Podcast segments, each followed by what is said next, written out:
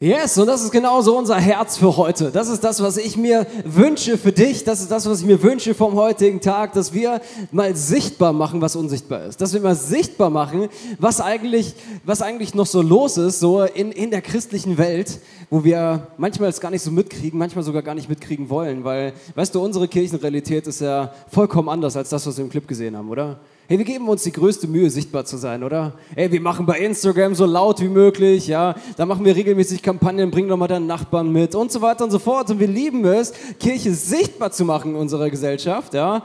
Aber es gibt noch eine andere Realität auf dieser Welt und das ist, dass Kirchen, Kirchen im Verborgenen bleiben müssen und ihren Glauben im Verborgenen leben müssen. Warum? Weil sie alles verlieren könnten. Und trotzdem haben sie schon alles gewonnen. Und das ist so eine, eine besondere Spannung, in der wir so unterwegs sind. Und Niki, ich finde das so ein interessantes Thema. Willst du uns einfach mal ein bisschen so, so ein bisschen mit reinnehmen, so in dieses, in dieses Thema insgesamt vielleicht? Ja, gerne. Wenn du mir mal eben die Weltkarte geben kannst, dann äh, kann ich euch zeigen, was das hier eigentlich für ein Ausmaß annimmt, diese Weltverfolgungsindex. Genau. Ihr seht hier eine Weltkarte mit gelben oder orangen und roten Ländern. Und das sind die 50 ersten Länder weltweit, in denen Verfolgung am heftigsten ist von Christen. Es sind die Länder, in denen es die meisten Krankheiten gibt, in denen es die größte Armut gibt, in denen das Schlimmste überhaupt passiert, viele Kriege sind und so weiter. Aber eben auch Christen werden hier am meisten verfolgt. Und wenn wir sagen, Christen werden am meisten verfolgt, dann ist es wirklich Verfolgung. Dann ist es kein Dissen, dann ist es kein irgendwie mal was Blödes sagen, sondern dann kann es hingehen bis äh, zu wir entlassen dich aus der Familie, du gehörst nicht mehr zu uns oder wir schlagen dich oder wir töten dich. Es kann wirklich bis zum extremsten Äußersten gehen. Nur um euch mal eine Zahl zu geben. Wir haben vor zwei Jahren noch gesagt, wir sprechen, und wir sprechen bei Open Doors immer sehr moderat, eher am unteren Ende, der Untertreibung von 260 Millionen Christen weltweit, die in extremem Maß verfolgt werden.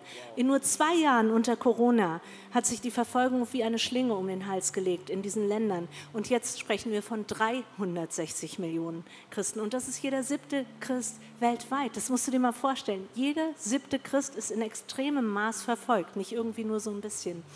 Und ich war auf der arabischen Halbinsel und habe dort eben gesehen, wie Frauen verschleiert rumlaufen und ich weiß, dass einige von ihnen Christinnen sind und die gehen um Moscheen, verstehst du, die müssen einfach mitgehen, aber sie werfen sich dort auf den Boden und sie beten Jesus Christus an.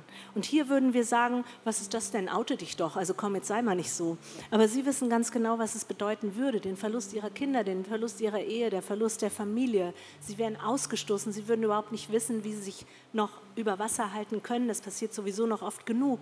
Aber deshalb, wenn du das nächste Mal eine Person siehst, die verschleiert ist, lach sie an, wirklich mit einem gewinnenden Lächeln, weil, weil lieb sie einfach. Es könnte sein, dass es deine Schwester ist, die sich darunter verbirgt. Oder es könnte sein, dass jemand, der als Muslim oder als irgendwie anders gekleidet ist, dass der Christ ist, aber noch eben in seiner Kultur eingebettet ist. Ja? Wow. Ich würde euch gerne eine Geschichte erzählen. Ich nehme euch mal mit. Ich bleibe mal ein bisschen im Islam gerade. Und ganz wichtig vorweg zu sagen, ich habe nichts gegen Muslime. Ähm, im, es sind Menschen wie du und ich und es gibt Muslime, die sehr moderat sind. Und wie man weiß, gibt es auch extremistische Muslime. Und ich nehme euch mal mit nach Afghanistan jetzt gerade. Ähm, Afghanistan ist dieses Jahr an Stelle 1, an Position 1, ein trauriger 1 im Weltverfolgungsindex. Das heißt, es ist das Land auf der Erde, in dem wir die größte und schlimmste Verfolgung sehen. Und jeder von euch hat mitbekommen, es ist schon wieder ein bisschen verwaschen jetzt durch die aktuellen Ereignisse, aber dass erst letztes Jahr im August, am 15. August, die Taliban Kabul eingenommen haben, Afghanistan eingenommen haben. Und schon sehen wir, wie Mädchen nicht mehr zur Schule gehen dürfen, wie wieder die Burkas komplett bis zum Boden gehen und so weiter. Und ähm, an diesem Tag, an diesem 15. August 21, wurde währenddem die, dieses Land eingenommen wurde von den Taliban, einer christlichen Familie ein Kind geboren.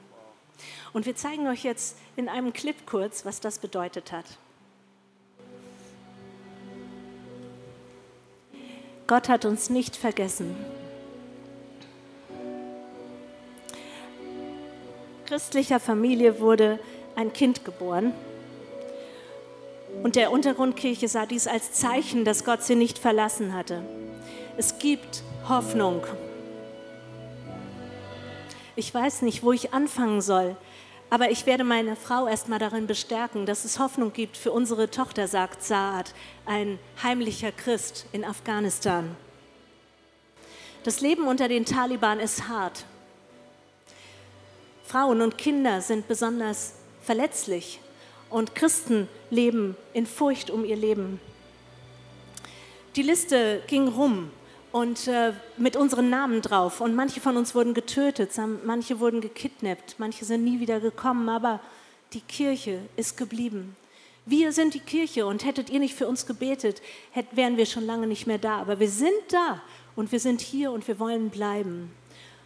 Die Partner von Open Doors ermöglichen der Kirche, treue Zeugen zu sein in Ländern, wo es schwierig und gefährlich ist, Jesus zu folgen. Unsere Vision ist, dass kein Christ diese Bedrängnis und schlimme Verfolgung allein erleiden sollte. Drum betet für die Hoffnung.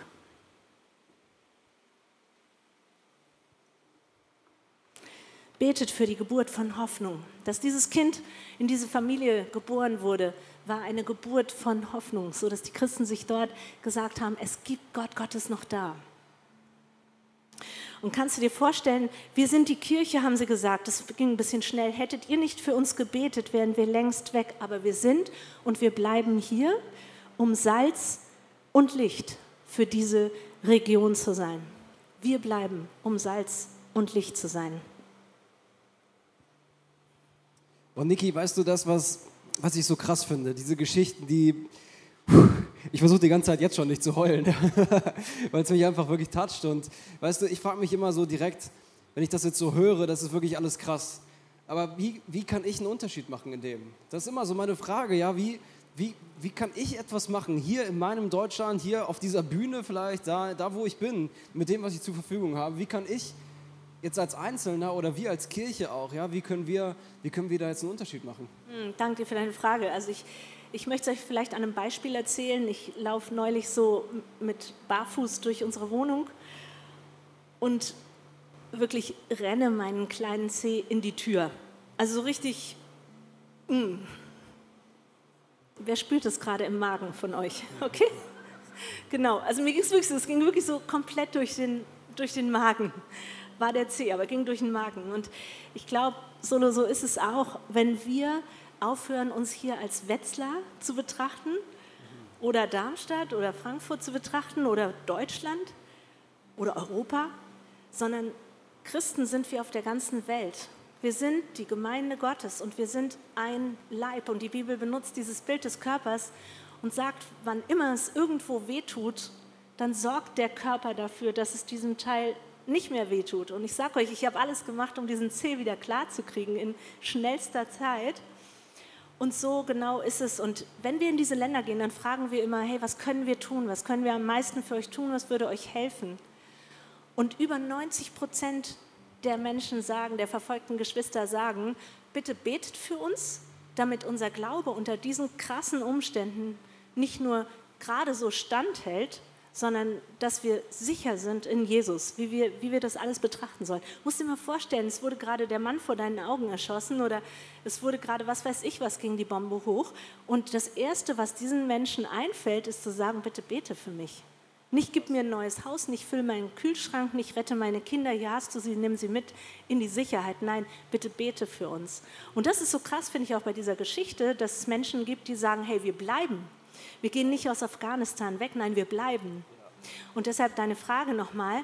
Ich glaube, dass wenn du dich heute Abend angesprochen fühlst, zu beten, wenn sich irgendwas in deinem Herzen tut, zu beten, dann ist es wirklich Gottes Reden an dich. Nicht, weil ich hier sitze, überhaupt nicht, sondern Gottes Reden an dich. Und wie gesagt, mir ging es genau wie dir, dass es mich nicht so berührt hat. Aber ich habe angefangen, Jesus zu fragen, Herr, ist es wirklich was für mich? Ich mag, ich, ich habe schon genügend schlechter Nachrichten, aber wenn es was für mich ist, dann sprich bitte zu mir. Ich will nicht die sein, die den Stopp setzt, weißt du. Ich will nicht die sein, die sagt, so, das ist jetzt genug und den Rest brauche ich nicht von Gott, sondern wenn es etwas ist, was in der Bibel steht und wo Gott sagt, wir sind eins, dann sind die Kinder, die im Kindergottesdienst gerade sind, eins mit uns. Dann sind die verfolgten Geschwister, die irgendwo auf der Welt sind, eins mit uns. Vielleicht siehst du niemals ihre Gesichter, vielleicht erkennst du niemals ihre Namen, aber sie sind dein Bruder, sie sind deine Schwester. So stark. Weißt du, wenn du das so erzählst, ja, so diese Geschichte, dann wird mir persönlich einfach wieder deutlich, ich weiß nicht, wie es dir geht, dass offensichtlich Leute in Verfolgung nochmal ein anderes Gespür dafür haben, wie viel Kraft in Gebet steckt. Ich wünsche mir manchmal, dass ich das auch so sehen würde. Weißt du, ich liebe Gebet, auf jeden Fall. Ja, ich bin Pastor vom Beruf, es wäre schlimm, wenn ich es nicht so sehen würde, oder? Hey, aber ganz ehrlich, in, manchmal in Situationen meines Lebens, da gehe ich, gehe ich nicht 100% davon aus, dass ein Gebet jetzt einen Unterschied machen kann. Und ich fände es so stark, wenn du uns mal mit reinnehmen würdest als Kirche. Ja? Lass uns mal beten, jetzt in diesem Moment beten im Glauben für verfolgte Christen. Und sag uns doch mal, wie wir das am besten machen können. Gerne. Darf ich dich mal bitten, aufzustehen und die Ja. Arme ganz weit auszubreiten? Also so richtig. Ich hoffe, dass der, der so. Deo-Schutz so hält. So, okay, genau. Und so halt dich mal so lange, wie du nur kannst, okay? Weil so ging es ja Mose, als er seine Feinde vertrieb. Er war oben auf dem Berg und hat einfach seine Hände hochgehalten zu Gott. Und irgendwann wurde das nichts mehr, ne? Also mal gucken, wie lange du das jetzt machst, ja? Aber ohne morgen da den großen, das große Nachspiel zu haben. Aber irgendwann würde wahrscheinlich hier zwei von euch kommen und würden sagen, oh, komm, ey, ist unser Pastor, ne? dem müssen wir mal helfen jetzt hier, dem müssen wir mal die Arme stützen. Ich hoffe es, ihr würdet es machen. Und das ist das Bild eigentlich. Und ich glaube, es wäre schön, wenn einer von euch immer steht jetzt in der Reihe und so die Hände ausbreitet und zwei stützen dir die Arme. Und dann lasst uns dafür beten, dass, dass wir das verstehen, dass wir mit unserem Gebet unseren Geschwistern die Arme stützen. Dass sie das, was sie wirklich aus vollem Herzen beten, aber manchmal auch aus letzter Kraft, dass sie wissen, dass wir da sind und ihnen die Arme halten. Lass uns das gerade mal machen. Yes, das heißt, ihr könnt jetzt aufstehen an dieser Stelle. und einfach einer aus der Reihe kann sich mal so hinstellen, so wie ich, oder? So Beine, Beine breit, Arme breit, meine ich. Und einfach mal, genau, und die anderen stützen so ein bisschen. Und jetzt lass uns mal ins Gebet gehen, genau mit dem. Ja, so richtig, dass es so anschaulich wird bei dem. Ja, lass dich mal drauf ein, wenn du magst.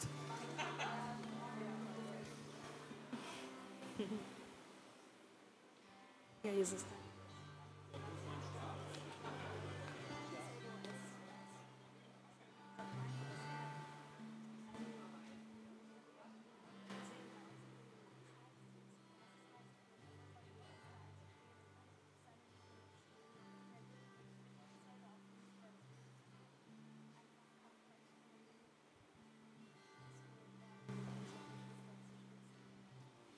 Ja, Jesus, stützt du unsere Geschwister jetzt so, wie wir diese Arme stützen. Bitte erfüll du die, die stützen, mit einem Geist des, des Gebets, der Fürbitte, wie es hier in diesem Saal noch nicht gesehen wurde. Und erfüll du die, die die Arme hochhalten, auch mit einer Autorität zu leiten und für andere einzustehen und zu sagen, ich halte die Arme, bis, bis jemand kommt und mich stützt und ich werde sie halten, bis der Sieg errungen ist. Und wir danken dir so sehr, Jesus, dass du uns diese Gebete, die, die so geartet sind, so gerne erfüllst, dass du sagst, oh ja, ich werde euch den Geist des Gebetes schenken. Heiliger Geist, komm du in unsere Herzen, flute du uns jetzt und veränder uns. Lass uns hier nicht raus, ohne dass wir verändert sind, weil sonst macht es keinen Spaß. Wir wollen hier nicht so rausgehen, wie wir reingekommen sind, Herr. Und wir beten, dass du jetzt in diesem Moment auch das überträgst auf unsere Geschwister weltweit, dass du ihnen die Arme hebst und stützt und dass du jetzt am Ende der Welt eingreifst und Menschen, die sagen, ich kann nicht mehr, dass du ihnen in diesem Moment deinen Song ins Herz schreibst, dass du in diesem Moment ihnen ein Lächeln auf die Lippen gibst und einen Lobpreis in ihnen aufsteigen lässt, dass du ihnen Bibelworte schenkst, die sie noch nie auswendig gelernt haben oder gar nicht kennen, weil sie keine Bibel besitzen. Sprich du direkt in ihr Herz jetzt, Jesus. Amen. Amen. Come on. Weißt du, ich liebe das, wenn man so ein bisschen aktiv wird, oder? Ja. Weil ich finde einfach, weißt du, ich werde mich morgen noch daran erinnern, ja, dass ich daran so gestanden habe mit den, mit den breiten Armen und ich äh, hoffe, dass ich, wenn ich dran denke, stimmt, da war ja was, dass ich wieder anfange, für meine verfolgten Geschwister zu beten, ja. Weil sie sind ein Teil von unserer Kirche. Sie sind ein Teil, den wir oft nicht sehen, so wie Niki es gerade gesagt hat, sie sind ein Teil von unserer Kirche. Ey, und deswegen wünsche ich mir, dass wenn dir dieses Bild wiederkommt, einfach, dann nutzt doch den Moment, einfach kurz. Und geh mal rein ins Gebet, einfach an dieser Stelle. Was du beten kannst, das wird dir Gott schon aufs Herz legen, einfach, ja. Aber ich, lasse, ich, ich, ich, möchte, ich wünsche mir wirklich, dass wir eine betende Kirche werden. Eine Kirche mit einem weichen Herzen für das, was um uns herum passiert, aber was auch in dem passiert, was wir nicht sehen und trotzdem wissen, dass es passiert, oder? Das fände ich mega cool. Yes, Niki, du hast noch eine weitere Story für uns mitgebracht, oder? Ja, genau. Ich will nur gerade das mit dem Gebet noch ein bisschen abschließen, weil mir noch was eingefallen ist. Als ich angefangen habe, für Open Doors zu arbeiten vor drei Jahren, habe ich gedacht, hey, wie überlebe ich das mit diesen Stories? Ne? Wie überlebe ich diese krassen Geschichten und wie schaffe ich das? Ich bin eher fröhlich drauf, dass ich nicht hier voll deprimiert am Ende lande. Und wir haben jeden Morgen eine Andacht, in der wir auch für verfolgte Geschwister beten. Und es ist etwas passiert in mir. Ich habe gesagt, Jesus, bitte veränder du das, weil wenn ich mich verändere, ich, ich, ich gehe ich geh dann einfach. Ich bin dann für niemanden mehr nutz, Nütze. Und ähm, ich habe erlebt, wie jeden einzelnen Tag in diesen Andachten, wenn wir das Jesus geben, diese Geschichten geben, auch jetzt eben, dass sich so eine Leichtigkeit in mir breit macht, weil ich merke, Jesus hat das jetzt genommen. Und das ist die Schönheit des Gebets letzten Endes. Du gibst es ihm und weißt, der Allmächtige hat es jetzt. Und das ist so traumhaft. Habe fertig an der Stelle. Ja. ja. ich möchte euch noch eine Geschichte erzählen aus Ägypten. Und zwar Ägypten nochmal. In Ägypten ist ähm, Henny. Und wenn du das Bild zeigen magst mit diesem ungefähr 16-Jährigen, der so, genau, das ist ein Beispielbild von Henny und ihr seht, dass er ein Kreuztattoo trägt. Und in Ägypten ist Folgendes, da sind so 80, 90 Prozent der Bevölkerung ähm, muslimisch und zum Teil auch sehr radikal und 10 bis 20 Prozent koptische oder andere Christen. Und man weiß es nicht so genau, weil es so viele Muslime gibt, die ihr Leben Jesus gegeben haben, aber eben, wie ihr es gesehen habt, so unsichtbar leben, dass man die genauen Zahlen nicht ermitteln kann. Aber die, die Christen dort sagen, wir sind viel, viel mehr, als ihr denkt. So, und sie leben unter so einem Druck, dass, dass viele Eltern sich dafür entscheiden, die Christen sind, ihre Kinder mit drei Jahren schon tätowieren zu lassen, so an der Hand, weil sie da würde jeder Deutsche aufschreien. Ne? Also würdest du sagen, es geht gar nicht, ist Körperverletzung und also kannst du nicht so eingreifen in dieses Kind und es muss sich irgendwann mal selbst entscheiden zwischen all diesen Sachen und so. Und es ist aber dort eine ganz andere Denkweise und das habe ich halt auch so gelernt bei Open Doors, dass du völlig anders denken musst, wenn du deinen Blick aufsperrst für die ganze Welt, weil die Empfindung so anders ist und weil wir einfach nicht das Recht haben, in meinen Augen zu, zu sagen, das ist falsch. Auf jeden Fall. Was sie machen wollen, ist diese, diese Kinder so tätowieren lassen, damit sie, wenn sie in die Schule kommen und wirklich schon zerstört nach Hause kommen, weil sie so gedisst werden, weil sie Christen sind, weil sie ihnen beibringen wollen, steh immer zu deinem Glauben, halte immer an Jesus fest, denn es kommt nicht darauf an, dass du hier toll was performst, sondern es kommt darauf an, dein Name ist in Ewigkeit im Himmel geschrieben. Und damit du in Ewigkeit mit Jesus sein kannst, wollen wir dir das als Hilfe an die Hand geben damit du dich immer an Jesus erinnerst. Und die Story ist jetzt die. Henny fährt mit seiner Mutter in einem Bus zu einem Kloster und der Bus ist rappelvoll, es ist die halbe Familie drin und noch andere Leute und sie kommen an diesem Kloster an und werden im Kloster äh, schon umzingelt von Soldaten, die bewaffnet sind mit Gewehren und sie denken, oh wunderbar, denkt Nadia, die Mutter, wir werden hier beschützt vor irgendwelchen Rebellen und äh, oder Muslimen, die irgendwie uns was wollen und die werden uns jetzt hier reingeleitet und wir sind safe. Doch als diese Männer anfangen, die Räder des Busses zu zerschießen, wird Nadja, der Mutter, klar, hier ist Gefahr im Verzug. Und als die Männer dann den Bus kapern, ist klar, jetzt ist wirklich ernst. Und der Anführer brüllt in den Bus, wer immer hier sich zu Allah bekennt, der wird das hier überleben. Und wer sich zu Jesus Christus bekennt, der wird sterben auf der Stelle. Und Nadja, die Mutter, sitzt im hinteren Teil des Busses und ihr Sohn Henny so in der zweiten Reihe. Und sie sieht von hinten, wie die Männer auf ihn auch zukommen. Und jeder wird abgefragt, bist du Christ oder willst du Allah folgen? Und als Henny an der Reihe ist, hört sie diese Frage, bist du Christ? Und sie sieht, wie Henny langsam seine Hand hebt und sein Kreuztattoo zeigt.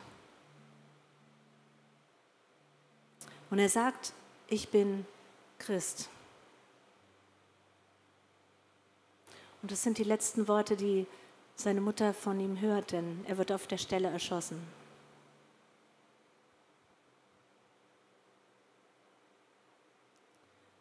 Nadja kommt davon mit einem Schuss am Arm und einige Zeit später fragen Open Doors Partner sie, wie es ihr geht.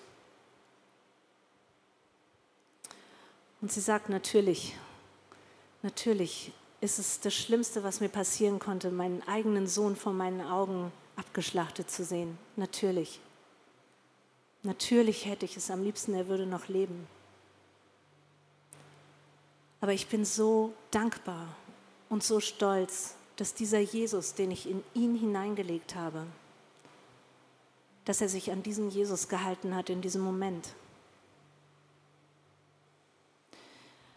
Und Nadja sagt, mein Lieblingsvers steht in Matthäus 10, 28. Und dort heißt es, fürchtet euch nicht vor denen, die den Leib töten, doch die Seele nicht töten können. Fürchtet euch nicht vor denen, die den Leib töten, aber die Seele nicht töten können. Fürchtet vielmehr den, der Leib und Seele verderben kann in der Hölle.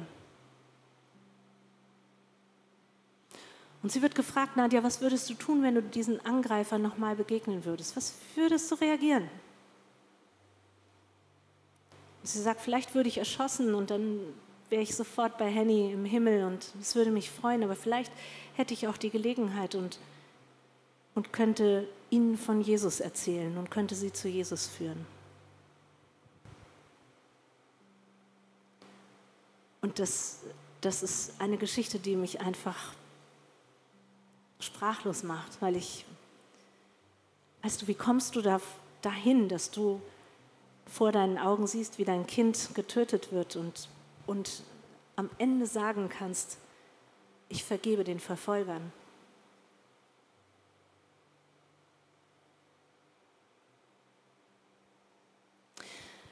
Und schaut, wir haben euch hier solche Schwämme mitgebracht. Auf eurem Platz liegt ein Schwamm.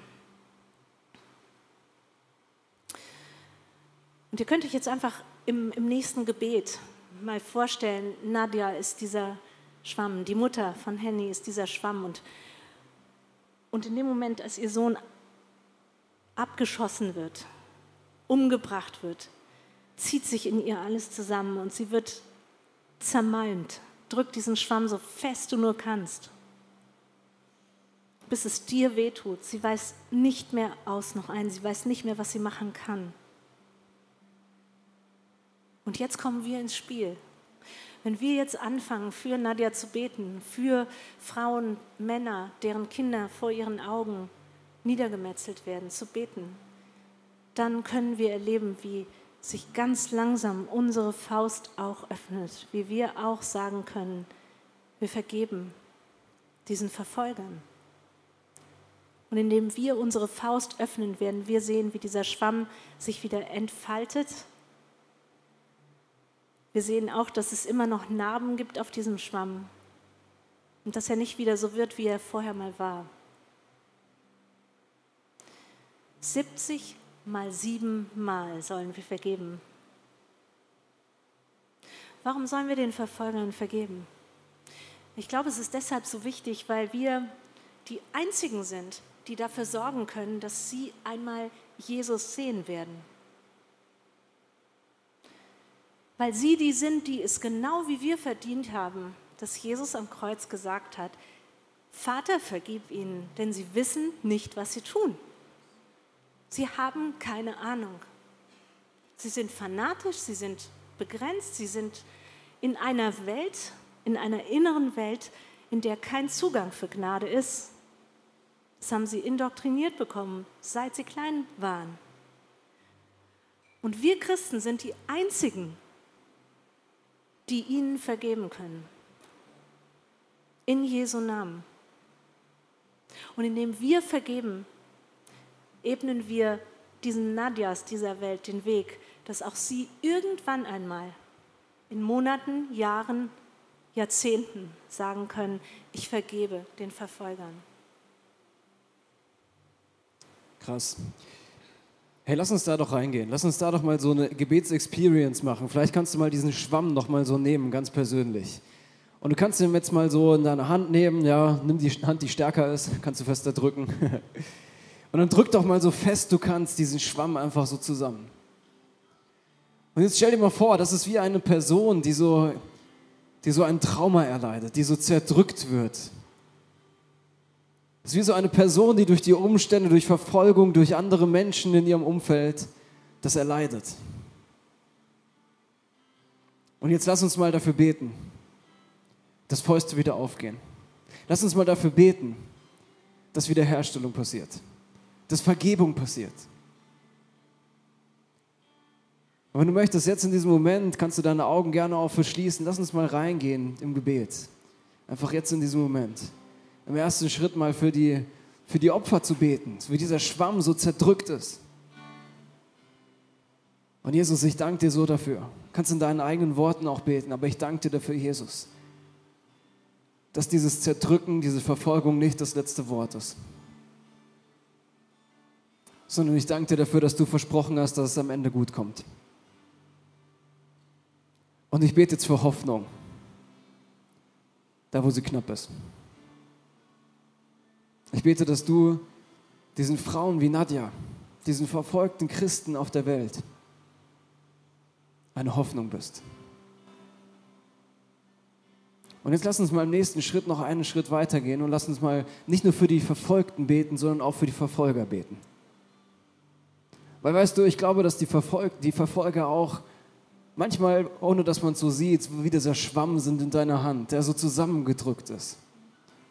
Weil ich persönlich kann mir nicht vorstellen, wie es an einem vorbeigehen kann, wenn man einen kleinen Jungen erschießt, in einem Bus zum Beispiel. Und vielleicht geht es dir wie mir und das ist jetzt der herausforderndere Schritt. Aber ich lade dich ein, nimm mal die Herausforderung an und lass uns jetzt mal beten für die Verfolger. Niki, willst du uns da mal mit reinnehmen in so ein Gebet für die Verfolger? Ja, gerne. Jesus, wir gehen vielleicht zum Teil über unser Fassungsvermögen hinaus jetzt gerade. Aber wir folgen dir in dem, was du uns gelehrt hast. Und du hast uns gelehrt, 70 mal 7 mal, also immer zu vergeben. Jesus, wir, wir stellen vor deine Augen diese Menschen auf dieser Welt, die dein Volk antasten, die einfach irre sind in dem Gedanken, Christen töten zu wollen, die Sprachrohr Satans sind, die einfach nur gekommen sind, um zu töten, zu morden und abzuschlachten. Aber auch sie sind von dir gemacht. Auch über ihnen ist eine Berufung ausgesprochen worden von dir, auch wenn sie sich so weit davon wegbewegt haben. Und wir beten jetzt, dass du deine Berufung neu in sie hineinhauchst, dass du sie daran erinnerst, dass du ihre Herzen weich machst. Und in Jesu Namen vergeben wir diesen Verfolgern jetzt auf dieser ganzen Welt. Sagen, ihr seid frei, an Jesus Christus zu glauben. Ihr seid frei, dass eure Augen sehen dürfen. Heiliger Geist, nimm du bitte den Schleier der Verblendung weg von den Verfolgern auf dieser Welt. Lass sie ein weiches Herz bekommen, lass sie rennen von, von ihren ähm, chaotischen Zuständen und lass sie rennen und, und, und Christen finden, die sie endgültig zu dir führen dürfen. Jesus, nimm die Brutalität aus ihrem Herzen bitte und mach du ihr Herz aus Stein weich, dass es wieder schlägt und wieder mit Blut versorgt wird. Jesus, bitte mach du die Verfolger unserer Geschwister zu unseren weiteren Geschwistern. Amen. Amen. So stark. So stark. Ich weiß nicht, was das jetzt mit dir gemacht hat. Mir hat es eine ganze Menge gemacht. Aber guck dir doch jetzt mal diesen Schwamm an. Mach mal deine Faust so auf und vielleicht schau mal diesem Schwamm zu, wie er auch wieder so sich ausbreitet. Und ich glaube, es ist wirklich wie ein Bild, wie so ein Symbol dafür, ja, dass egal, wie die Umstände sind, ja, da ist Hoffnung. Und das ist das, was am Ende die Message ist, auch in dem, oder? Genau. Ich weiß nicht, ob du noch eine Story vertragen würdest. Ja, also lass uns es ausprobieren. Wollt ihr die volle Dröhnung? Ja, auf jeden Fall. Okay. Ähm, 20 Jahre lang war Nordkorea auf Platz 1 des Weltverfolgungsindex und wurde erst dieses Jahr verdrängt von Afghanistan. Und äh, Nordkorea ist eines der Länder, das am, am meisten geschlossen ist. Keiner kann rein, keiner kann raus. Und es ist einfach verboten, an Jesus Christus zu glauben. Und das Erstaunliche ist, dass die Kim-Familie, die dieses Land als Diktatoren seit drei Generationen regiert, dass die Großeltern ursprünglich Christen waren und der erste Kim, der dann als Diktator dieses Land diktiert hat, nach Russland ging zur Universität und zur Ausbildung und dort alles, was er von Jesus wusste, umgedreht hat und sich komplett auf sich bezogen hat und, und diese ganze Anbetung, die Gott gebührt, eigentlich auf sich vereint hat. Und so finden wir in Nordkorea diese überdimensionierten großen Statuen, die überlebensgroßen Statuen, die mit Gold überzogen sind, wo man sich beugen muss. Du darfst gar nicht vor diese Statue kommen, ohne dich zu verbeugen. Und morgens um 4 Uhr in Pyongyang, in der Hauptstadt, hört man schon den Lobpreis an Kim Jong-un, den aktuellen Herrscher, über alle Lautsprecher dieser Stadt. Und man wird einfach beobachtet ohne Ende, wie reagiert eine Person und wird jemand Christ, verändern sich in der Regel ja die Augen. Die Augen bekommen Hoffnung, die Augen werden hell und schon darauf sind sie spezialisiert, dass sie sowas erkennen. Oder jemand hört auf zu rauchen oder sich irgendwie anders zu benehmen oder ähm, wird einfach anders in Jesus und wird dann sofort verraten und kommt normalerweise in eins dieser Arbeitslager und zwar mit seiner gesamten Familie. Es ist sippenhaft im wahrsten Sinn des Wortes und man hat diese Nachbarschafts-, also Neighborhood Watch, dass du den Nachbarn beobachtest und jede Woche gibt es Selbstkritik-Treffen. Das heißt, du würdest anfangen und würdest sagen, was ich in dieser Woche falsch gemacht habe und dann würde das hier weitergehen mit jeder Person. Und wenn alle einmal durch sind, würde ich weitermachen und sagen, was du falsch gemacht hast in der Woche, wo du nicht Kim Jong-un angebetet hast, wo du bestraft werden musst. Und so ist es eine große Denunzierung in diesem Land und jeder verpfeift den anderen und ist darauf trainiert. Kein Wunder, dass Christen immer wieder versuchen, aus diesem Land zu fliehen. Unter Covid sind es nur noch sehr wenige, weil das Land komplett abgeschottet wurde. Die Menschen in diesem Land sind am Verhungern, weil keine Waren mehr importiert werden, kaum noch Waren importiert werden und die dann nur an die oberste Elite gehen. Die Menschen fallen zum Teil auf der Straße tot um, weil sie keine Kraft haben. Und ich zeige euch jetzt die Geschichte einer Christin. Wir gehen mal wieder zur Seite. Die Geschichte einer Christin, wie sie reagiert hat in diesem Szenario. Eine wahre Geschichte aus Nordkorea.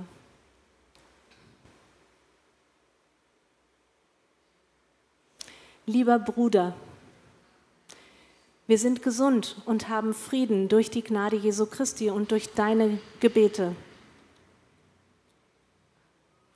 Ich bin überwältigt, während ich dir dies schreibe.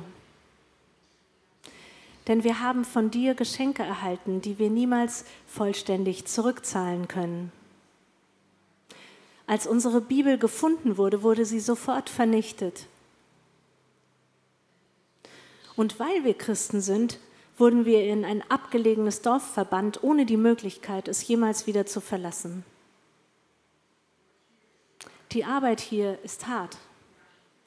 Die Rationen sind begrenzt. Wir sind immer hungrig oder krank. Wir müssen auf Nahrungssuche gehen, um zu überleben.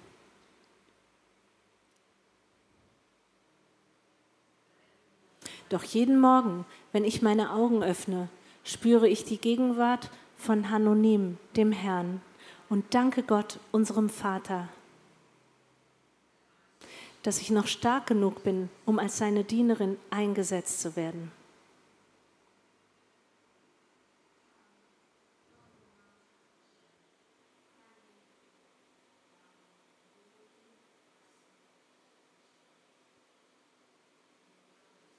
Obwohl es schwierig war, konnte ich kürzlich die Grenze nach China überqueren. Dort traf ich mich mit anderen Christen und sie gaben mir Essen und Medizin und auch durch die Gnade Gottes eine neue Bibel. Man bot mir eine Bleibe in China an. Das hätte Freiheit bedeutet. Aber ich konnte meine Familie und die Kirche nicht im Stich lassen, wie klein sie auch sein mag. Aus deiner Sicht, Bruder, muss unser Leiden so aussehen, als ob wir ein verfluchtes Leben führen.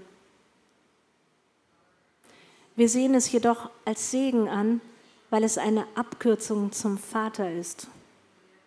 Und doch, Bruder, habe ich noch eine Bitte, dass du unsere Dankbarkeit an die weiterleitest, die weiterhin für uns beten. Im Gegenzug werden wir gesund bleiben und wir werden weiterhin das Evangelium in Nordkorea verbreiten. Deine Schwester in Christus, Bay.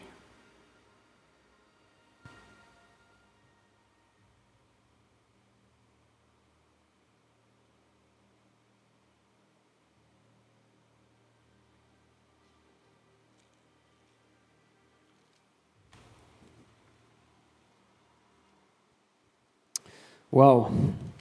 Weißt du, das, was mir sofort aufgefallen ist bei der Geschichte, ist genau das schon wieder, ja. So, weißt du, das, wonach sie fragt, ist Gebet. Sie fragt ja nicht, könnt ihr uns bitte irgendwie Medizin reinschmuggeln nach Nordkorea? Sie fragt ja nicht, könnt ihr uns bitte finanziell unterstützen, hier ist die Kontoverbindung. Sondern sie sagt, wir brauchen Gebet. Das ist das, was den Unterschied macht.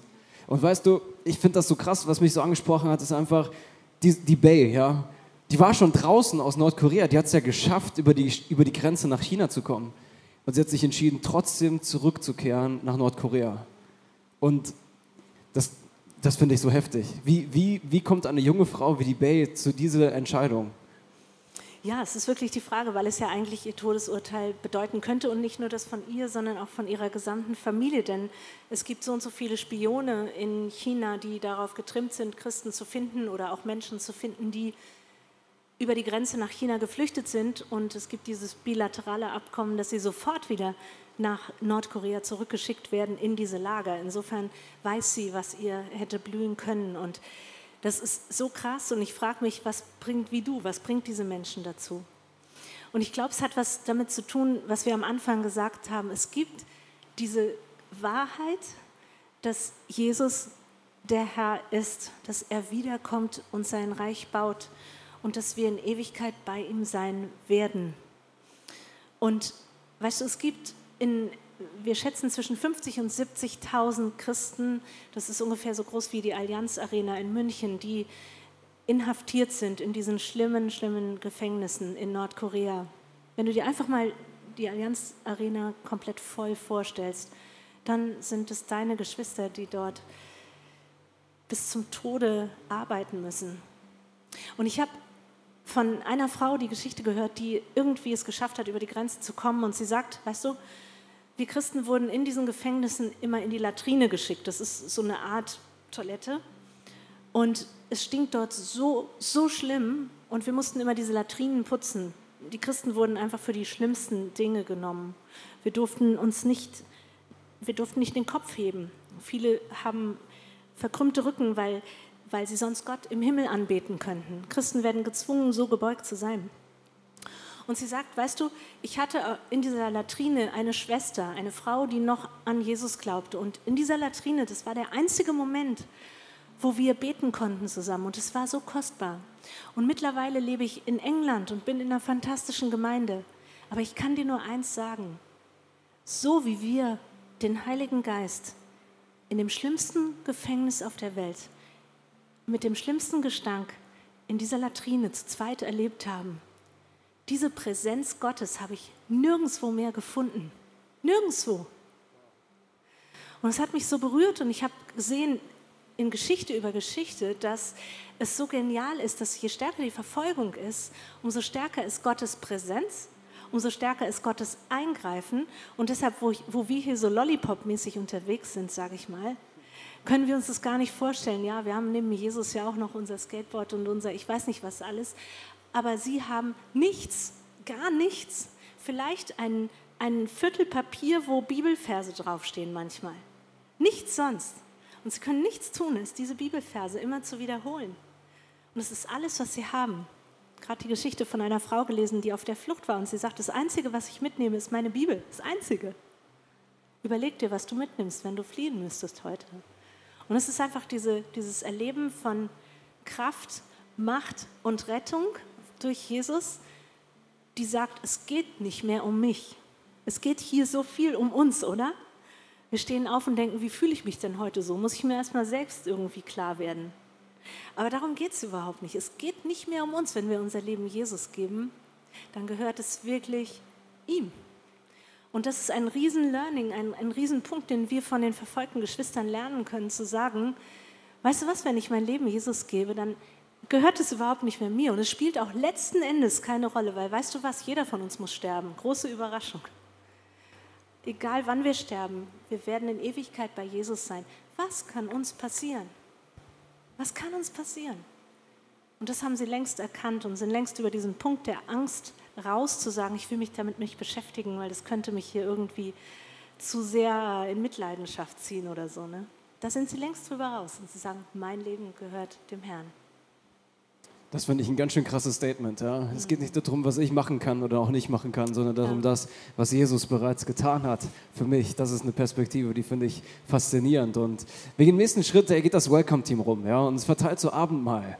Und dieses Abendmahl ist für mich einfach so ein starkes Zeichen, das nochmal zu feiern und sich das nochmal klar zu machen, was Jesus eigentlich bereits getan hat. Was ist das eigentlich, was er gemacht hat? Er ist selbst ans Kreuz gegangen. Er ist selber gestorben. Er hat sein Blut vergießen lassen für dich und für mich. Warum? Damit wir frei sein können. Und ich finde es so krass, dass diese Freiheit, trotz eingesperrt sein, in all diesen Geschichten irgendwie so krass durchkommt. So diese Freiheit, die höher ist als das, was ich jetzt gerade greifen kann. Diese Freiheit, die mehr ist als ich kann hingehen, wo ich hin will. Diese Freiheit, die viel größer ist als ich kann offen zugeben, was ich glaube. Sondern diese Freiheit, die so übernatürlich von innen ist. Und lass uns mal, das Abendmahl kannst du jetzt einfach dir schon mal so, so nehmen und äh, lass uns mal dieses Abendmahl feiern, genauso mit diesem, mit diesem Ding im Hintergrund, so mit diesem Background einfach, ja. Und ich glaube, dass es dich mega berühren wird. Aber lass uns das Abendmahl auch feiern mit so einer Gebetshaltung einfach, ja. Das geht jetzt so durch die Reihen und äh, du kannst dich da einfach, kannst das einfach nehmen.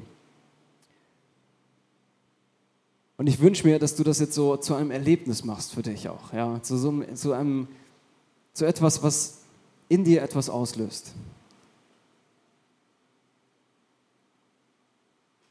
Warten noch mal einen kurzen Moment, sodass die meisten schon mal welches haben. Ja, ich liebe das Abendmahl, weil es immer so weitere Facetten bietet von der Tiefe dessen, was Jesus am Kreuz für uns getan hat, oder? Ja. Und wenn wir diese Geschichten hören, dann ist es, glaube ich, auch so, dass es einfach das ist, dass Jesus sich ja auch komplett entäußert hat. Das heißt, es ging überhaupt nicht mehr um ihn. Mein Gott, mein Gott, warum hast du mich verlassen? Selbst diese innigste Beziehung hat er aufgegeben für diesen Moment. Und es berührt mich so stark, das zu sehen. Und ja, wenn du willst, steh doch auf und, und wir beten zusammen dafür. Und Jesus, ich danke dir dafür, dass du deinen Leib für uns gebrochen hast, gebrochen lassen hast. Ja? Danke dafür, dass du dir nicht zu fein warst, sondern dass du bereits den größten Preis bezahlt hast. Und manchmal checke ich das nicht, manchmal verstehe ich das nicht, manchmal kann ich nicht greifen, was das eigentlich bedeutet. Aber Jesus, ich sage dir heute neu, ich habe dich lieb. Und ich danke dir dafür, dass deine Liebe zu mir so viel größer ist, als das, was ich jetzt gerade checken kann. Und ich bete das, dass diese Liebe, diese tiefe Überzeugung, die manchmal Leute in Verfolgung, glaube ich, sogar mehr haben als ich, ich bete, dass die jetzt mit diesem Abendmahl neu und mehr Realität wird in meinem Leben. Und ich danke dir, Gott, für dieses Brot. Ich danke dir, dass du deinen Leib hast brechen lassen für dich und mich. Das ist Christi Leib für dich gebrochen.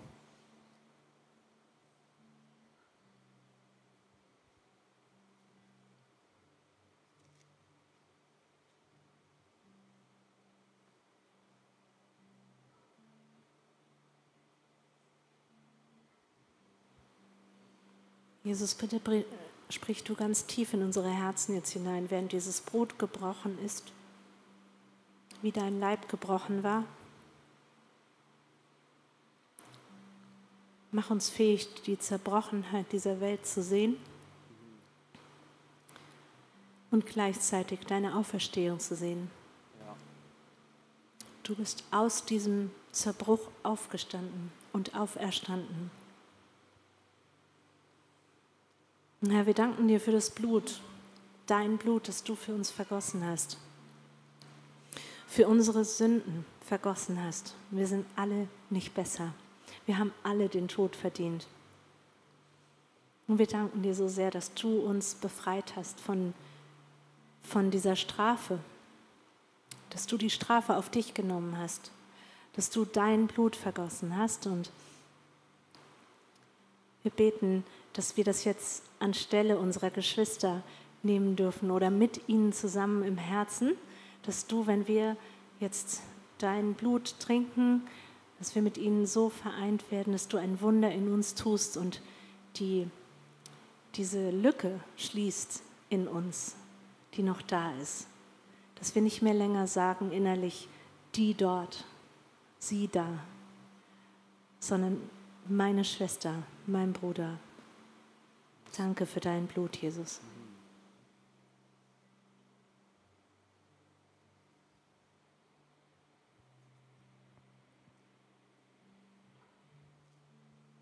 Und vielleicht bleibt doch einfach stehen, ja, für einen Moment. Und lass uns nochmal reingehen in den Lobpreis. Lass uns nochmal reingehen und unsere Perspektive jetzt auch nochmal verändern. Weg von dem, von, von dem, was alles schlecht läuft. Weg von dem Verfolgung und so weiter. Bleib ruhig in dieser Realität. Ja. Es gibt Verfolgung. Aber ich glaube, da gibt es einen Gott, der so viel größer ist als das alles. Und ich finde es so krass, wie du das oft erzählst. Ja? So diese Dimension von Anbetung, diese Dimension von Lobpreis die finde ich gerade so in diesem Kontrast deutlich wird, oder? In diesem Kontrast von Leid, von allem, was schlecht läuft. Da gibt es einen Gott, der gut ist, der durch und durch gut ist, an dem nichts schlecht ist, der nur gut ist. Und ich lade euch ein, lasst uns mal diesen Gott anbeten. Lasst uns mal diesem Gott Lieder singen. Lasst uns mal fokussieren auf diesen Gott, unsere Perspektive verändern. Weg von uns und hin auf ihn. So schön, dass du Teil unserer Online-Community bist und dir diesen Audiopodcast angehört hast. Vielleicht bist du gerade auf der Suche nach einer Kirche in deiner Nähe oder möchtest Teil einer Small Group oder sogar Teil einer Microchurch werden. Dann schau doch mal unter icf-rheinmain.de vorbei. Dort findest du alle Angebote unserer Kirche. Bestimmt ist auch für dich genau das Richtige dabei. Bis zum nächsten Mal.